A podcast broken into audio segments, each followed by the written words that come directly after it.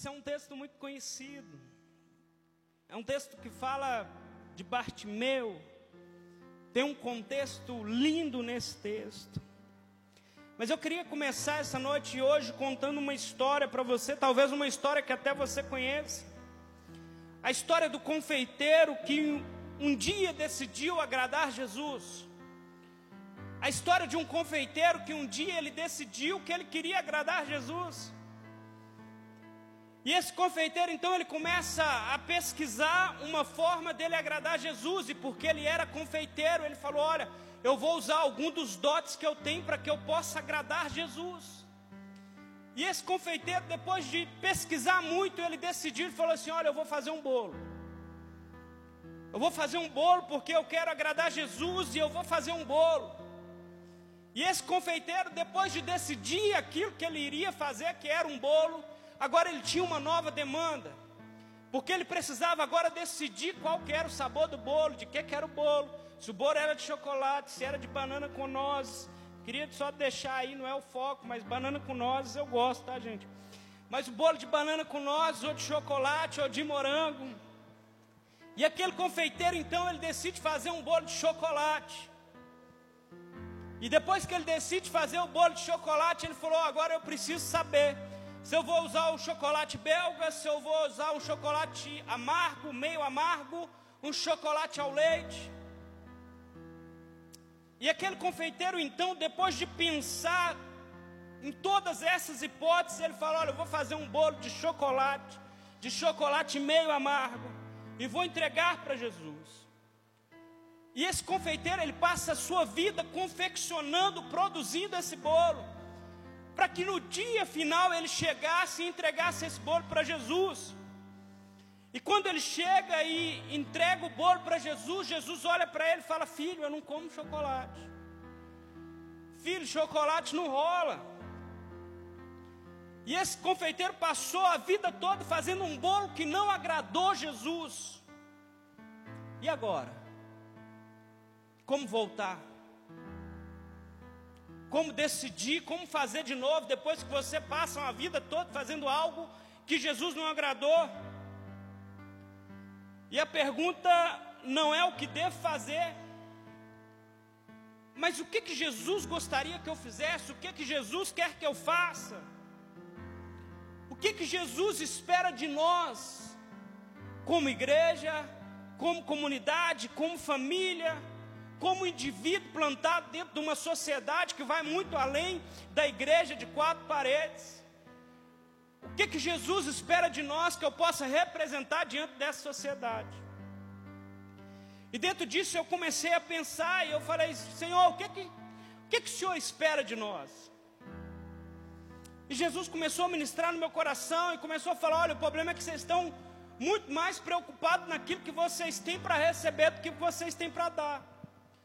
Você está muito mais preocupado em me pedir e se portar naquilo que vocês querem dizer, do que em escutar aquilo que eu tenho para dizer para você.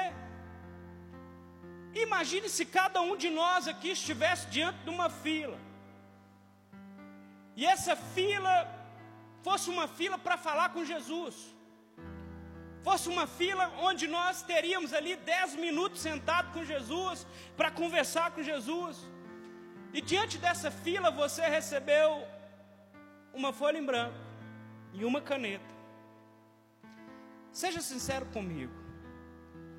Você ia usar aquele papel para escrever tudo aquilo que você tem para pedir para Jesus? Com a ideia de que você não esqueça nada. Ó, oh, sobre o assunto finanças, é isso aqui que eu quero. Ó, oh, a fila está andando, está chegando minha vez. Olha, sobre relacionamento, sobre namoro, é isso que eu quero.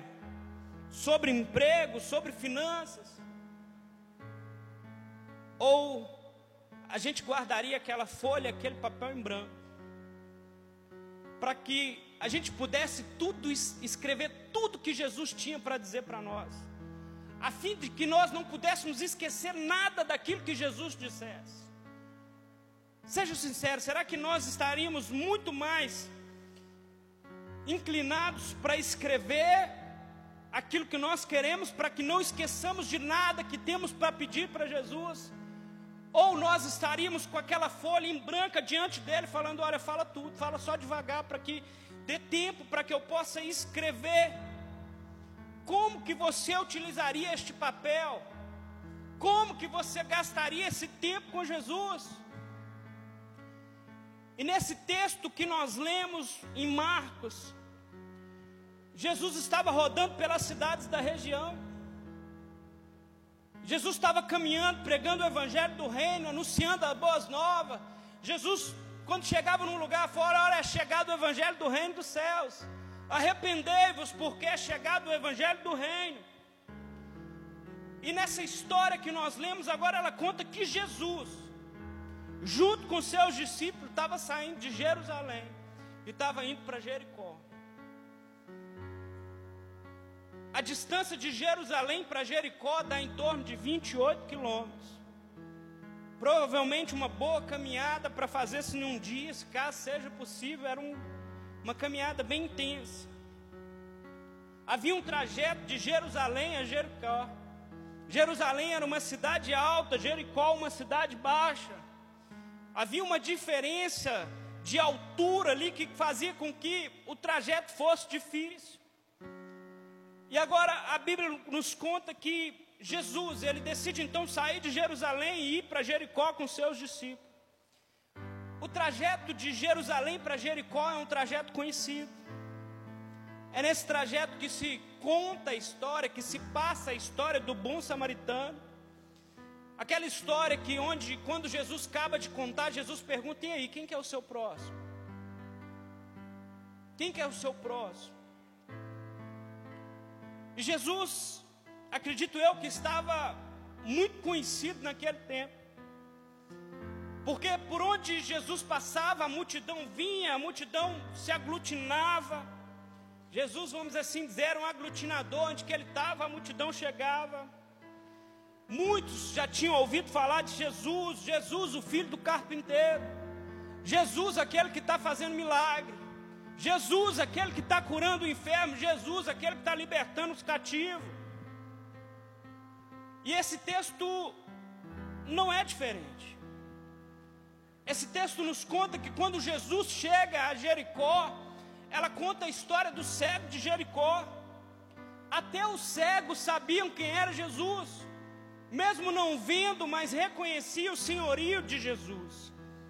E a Bíblia fala que tinha um cego de nome Bartimeu que ele ouvindo falar que Jesus estava vindo, mas não vendo, ele começou a gritar: Jesus, filho de Davi, tem misericórdia de mim. Jesus, filho de Davi, tem compaixão de mim.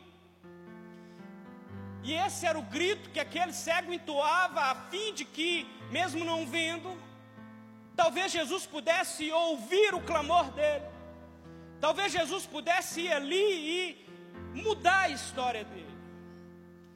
E aquele cego então ele começa a gritar: Jesus, filho de Davi, Jesus, e o grito dele incomodava quem estava do lado. E muitas das vezes, talvez Jesus na sua vida é capaz de incomodar quem está do seu lado. Muitas das vezes, talvez quando a gente está perto de caminhar, talvez a gente está perto de grandes coisas acontecendo na nossa vida. Talvez pessoas irão se levantar e irão reclamar, ei, fala mais baixo. A tua presença está me incomodando. Mas a Bíblia fala que ele continua a clamar: Jesus, filho de Davi, tem compaixão de mim. E quando eu olho para esse cenário, eu gostaria de compartilhar algo com vocês. Porque talvez nós nos reunimos aqui nessa noite, talvez parecidos com Bartimeu. Parecidos porque Bartimeu gritava em alto e bom tom, com uma voz bem imponente, talvez: Jesus, filho de Davi, tem compaixão de mim. E parecidos porque talvez nós não estamos como Bartimeu, gritando em alto bom som, mas talvez o nosso coração está carecendo e necessitando de Jesus. Agora a questão é: se o seu coração está carecendo, se há uma inquietação dentro de você, talvez dentro de você está gritando Bartimeu, está gritando Jesus. Questão é: você está querendo gritar Jesus, para que você possa pedir a Ele tudo aquilo que você necessita? Ou você está gritando Jesus porque você quer ouvir aquilo que Ele tem para te falar? Os tempos mudou. Talvez ao sair da nossa casa, nós saímos de lá com uma mentalidade não de adorador, mas com uma mentalidade de consumidor. E quando eu falo com a mentalidade de consumidor, eu não estou falando referente à igreja. Aí eu estou falando agora em relação a você, Jesus. Talvez a sua mentalidade é de consumidor, porque quando você saiu da sua casa, o seu propósito em vir a uma igreja, que seja Lagoinha Nacional ou qualquer outra que você poderia estar, não foi porque você tinha um culto para prestar, mas foi porque você tinha um pedido para fazer. Qual que é a nossa mentalidade quando decidimos ir de encontro a Jesus? Pastor, você está falando que é errado eu pedir as coisas para Jesus? Não, filho, entenda, não estou falando isso. Mas a motivação do nosso encontro com Ele não pode ser baseada naquilo que Ele pode fazer para a minha vida. Eu não quero Jesus pelo que Ele pode fazer, eu preciso querer Jesus pelo que Ele é. Eu preciso querer Jesus porque eu tenho um entendimento e uma necessidade de relacionamento com Ele. Talvez não tenha ninguém aqui na nossa noite querendo enxergar. Talvez não tenha ninguém aqui querendo um milagre físico. Mas talvez a gente saiu de casa querendo um carro novo, uma casa nova, um emprego novo, um celular novo, uma sandália nova, um vestido novo. E isso começa a demonstrar em nós uma mentalidade não baseada no reino, mas baseada nessa terra começa a demonstrar em nós uma mentalidade consumista, começa a demonstrar que nós estamos muito mais apegados naquilo que é da terra do que naquilo que é no céu. Porque a mentalidade de quem se dirige para ter um encontro com Jesus deveria ser não aquilo que eu tenho para pedir, mas o privilégio de estar diante dele. O privilégio de ouvir tudo aquilo que ele tem para falar. E talvez nessa noite eu desconstrua algo dentro da sua mente. Porque eu estou falando e estou ouvindo, e eu já me parei. Talvez eu já estive nessa posição de me colocar e falar assim: o que eu mais queria era ouvir Jesus dizendo: O que queres que eu te faça? E quando eu faço isso, e talvez você também já fez, eu estou virando para Jesus e estou colocando ele no mesmo patamar do gênio da lâmpada. Porque eu estou querendo ouvir Jesus falar para mim o que queres que eu te faça, porque eu vou falar: olha, eu quero isso, olha, eu quero isso. Talvez estamos de uma forma esfregando a lâmpada toda vez que a gente se dirige para o culto. Porque o nosso desejo não é se relacionar, mas é pedir. Não é preocupado naquilo que ele tem para dizer, mas naquilo que eu quero falar para ele. E essa história de Jesus nós já conhecemos. Essa história de Bartimeu nós já conhecemos. Mas e se nessa noite a gente invertesse os papéis? E se nessa noite nós mudássemos a posição? E se nessa noite não fosse você diante de Jesus para pedir para Ele o que você quer? Mas se Jesus te chamasse e falasse, filho, senta aqui que eu quero te falar, o que que eu quero que você faça? Você já parou para pensar o que que Jesus diria para você? Você já parou para pensar se você sentasse com Jesus aí num banquinho, numa cadeira, num lugar confortável? E agora Jesus fosse falar para você tudo aquilo que ele espera de você tudo aquilo que Jesus gostaria que você fizesse.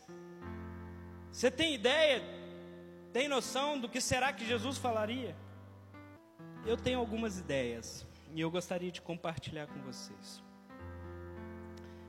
Abra sua Bíblia em Mateus capítulo 22, a partir do versículo 36. não é mais o que queres que eu te faça, mas o que queres que eu faça. Mateus capítulo 22, versículo 36. A partir do 36. Está escrito assim: Mestre, qual é o grande mandamento na lei? E Jesus lhe disse: Amarás o Senhor teu Deus de todo o teu coração, e de toda a tua alma, e de todo o teu entendimento. Este é o primeiro e grande mandamento. Acredito eu que se nós estivéssemos uma oportunidade de estar diante de Jesus, como se fosse uma entrevista e Jesus fosse falar para a gente aquilo que Ele espera de nós, aquilo que Ele queria que nós fizéssemos, acredito eu que Ele começaria por esse texto. Ele começaria dizendo: Olha, amarás o Senhor teu Deus de todo o teu coração, de toda a tua alma, de todo o teu pensamento. E aqui o Senhor ele faz uma divisão. Ele começa a mostrar o aspecto físico. Quando ele fala de coração, ele está falando de sentimento, mas ele também está falando de algo que é físico, de algo que é biológico. Ele está falando: olha, eu queria que você me amasse não somente, talvez, com palavras, mas eu queria que você me amasse com o seu corpo, de todo o teu coração, que o seu corpo fosse um instrumento que você amasse ao Senhor, mas eu também gostaria que você me amasse de toda a tua alma. E quando fala de alma, fala de aquilo que não é palpável, fala de coisas espirituais. Eu queria que a tua parte espiritual também pudesse me amar. Eu queria que os seus sentimentos, os desejos do seu coração não estivessem plantados e fincados naquilo que a terra está ditando.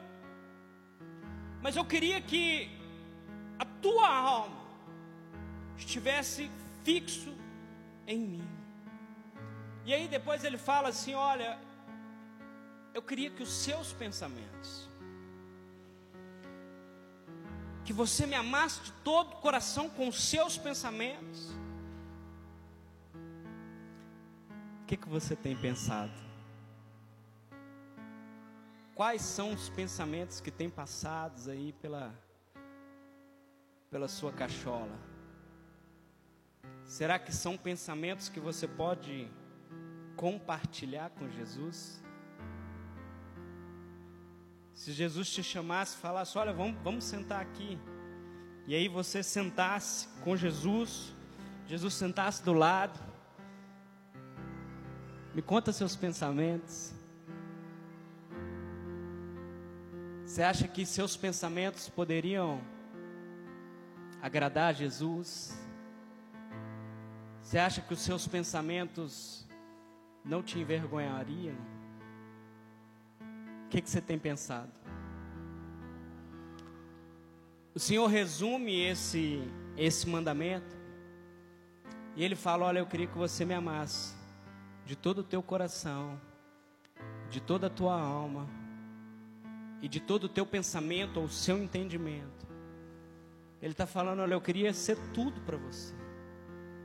Porque se eu for tudo para você, tudo que há em mim é manifestado em ti.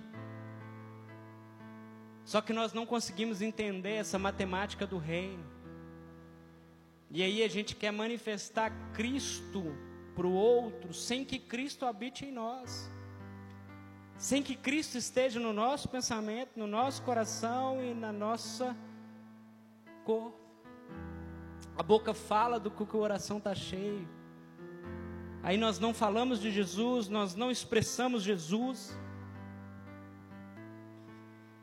E eu acho que a primeira coisa que Jesus diria para nós é: ame a Deus. E talvez você possa daí virar e falar assim, pastor, eu amo a Deus.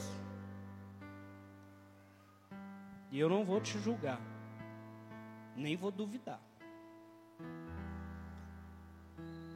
Mas se a gente pudesse abrir um parâmetro de amor, a gente precisa, para dizer que nós amamos a Deus, a gente precisa pegar esse versículo e ver qual parte desse versículo consegue vestir em nós e vestir confortável. E aí a gente começa a amar o Senhor de todo o teu coração. O teu desejo tem sido para o Senhor ou o seu desejo tem sido para as coisas do mundo? Você está mais focado nas coisas do Senhor ou naquilo que você pode conseguir nessa terra? De toda a tua alma. Acho que isso seria um primeiro ponto que Jesus iria falar com você.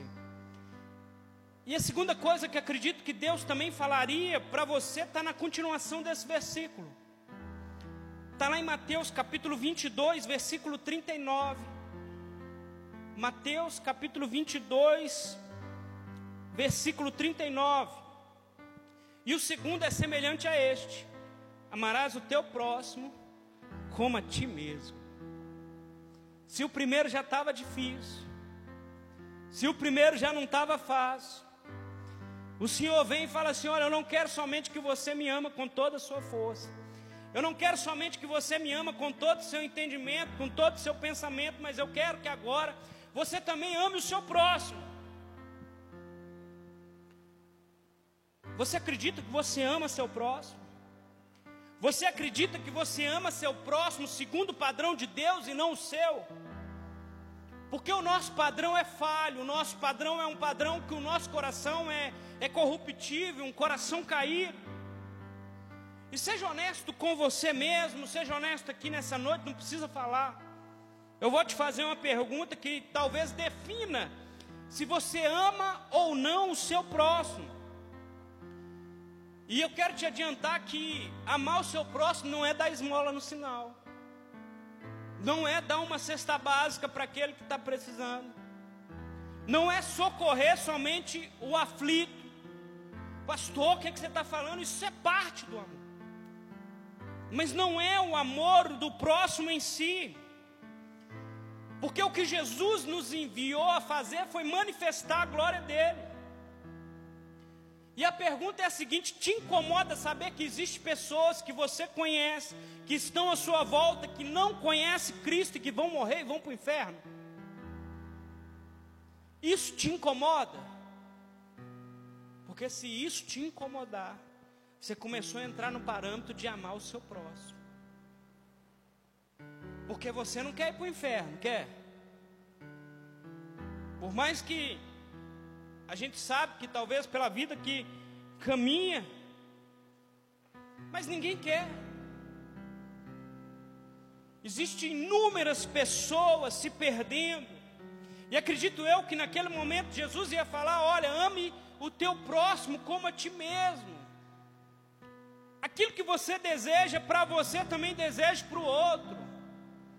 Será que se você tivesse num sinal pedindo uma esmola, alguém te desse 10 centavos, você ia gostar? Porque nós queremos muito oferecer para o outro que sobra.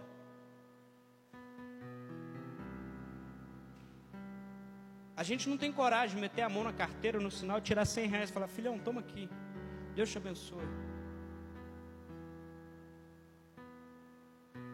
É muito fácil dar o que sobra de nós para o outro. E a gente só consegue mudar a ótica quando o papel inverte. Quando a gente muda a posição. Porque eu olhando daqui para aí, eu tenho um ponto de vista. E quando vocês olham daí para cá, vocês enxergam outra coisa.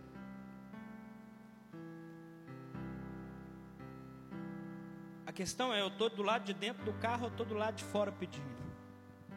E se eu tivesse do lado de fora pedindo, eu ficaria satisfeito com aquilo que o outro eu que está do lado de dentro está contribuindo?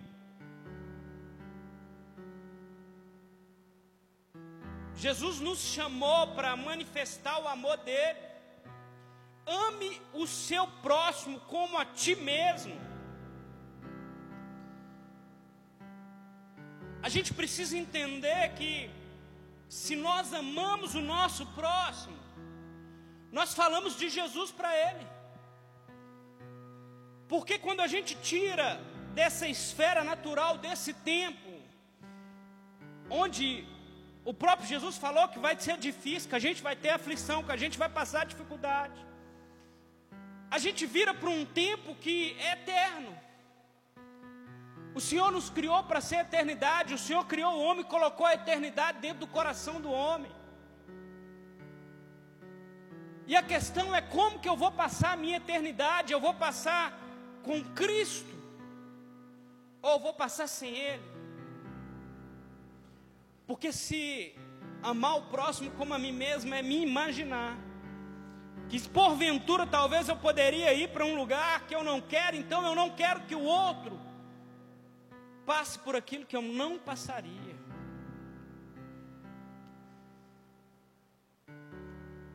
Eu acho que a primeira e a segunda coisa, elas estão totalmente entrelaçadas, ligadas. Mas como eu posso amar o meu próximo se eu não faço parte da unidade do corpo de Cristo? Como que eu posso amar o meu próximo se eu não consigo viver uma unidade? Pessoal, eu estou falando, estou falando para quem está dentro da igreja. A gente precisa acabar com a mentalidade que igreja é um lugar que eu vou no dia que eu cismo. Igreja não é lugar para frequentar, é família para pertencer. A gente precisa começar a entender que nós fazemos parte de uma unidade, de um corpo muito maior. Como que eu falo que eu amo meu próximo, mas eu não consigo me relacionar com aqueles que professam a mesma fé que eu? Então isso aqui não vale de nada. A gente sai de casa para fazer um teatro aqui domingo. Porque no fundo, nós somos frutos talvez de uma geração egoísta que está muito mais focada e preocupada consigo mesmo do que compartilhar com o irmão. Quer viver Jesus? Quer amar o próximo? Comece da onde que o Senhor te inseriu.